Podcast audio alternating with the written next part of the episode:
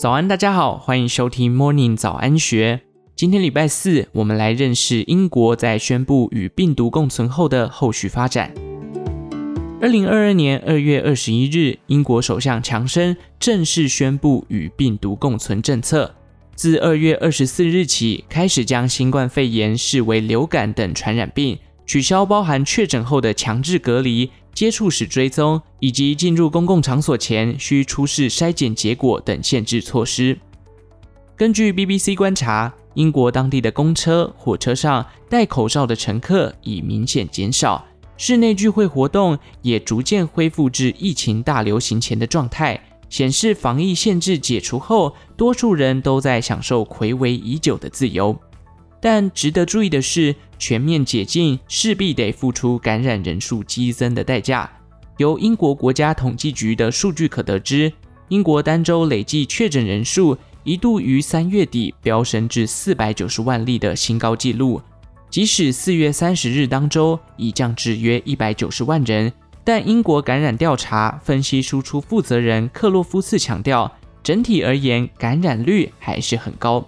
一篇于今年四月底发表在英国医学期刊上的文章直言，英国政府希望民众学习与病毒共存，但却看不出政府在过去两年多的疫情中学到了什么。该文指出，强生宣布与病毒共存政策后，短短一个半月内，英国又陷入另一波疫情大流行，主因在于 Omicron BA. 点二亚系的传染力。较 BA. 点一高出约百分之三十至四十，导致确诊、住院人数攀升，也让英国国民保健署承受巨大压力。今年三月下旬，英国平均每十三人当中就有一人感染新冠肺炎，而伦敦帝国医学研究数据显示，当月英国染疫人数较一月 Omicron 造成的感染高峰高出百分之四十。NHS 医疗总监波维斯说。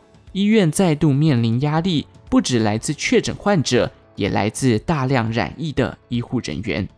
英国里兹大学病毒学家格里芬表示，如果没有足够的疫苗接种、良好的通风、戴口罩、隔离和检测措施，我们将继续与崩溃、疾病以及可悲的结果，那就是与死亡共存。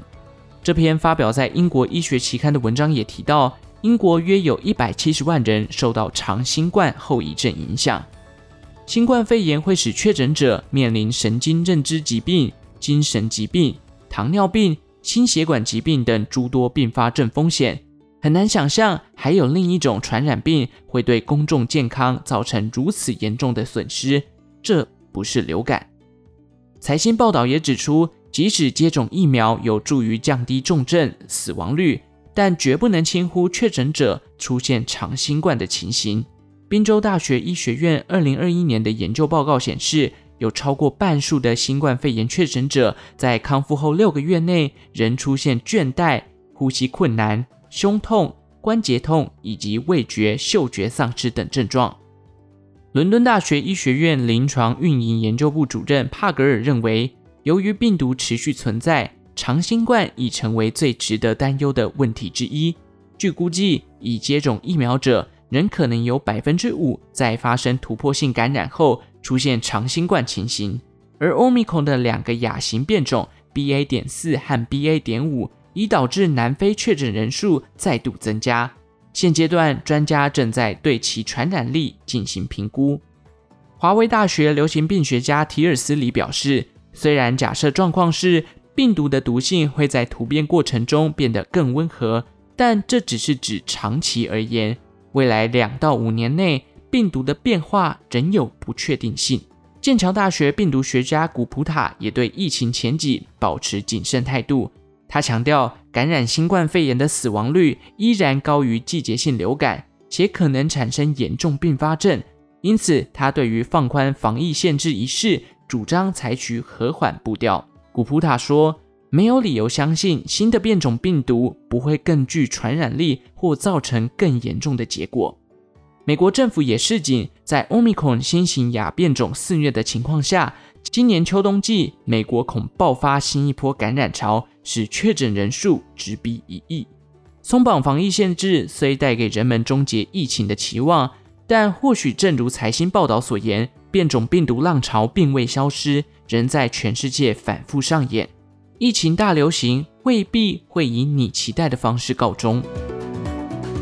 以上内容出自《金周刊》数位内容部，详细内容欢迎参考资讯栏下方的文章连结，也欢迎您订阅金周大耳朵的频道。最后，祝福您有个美好的一天，我们下次再见。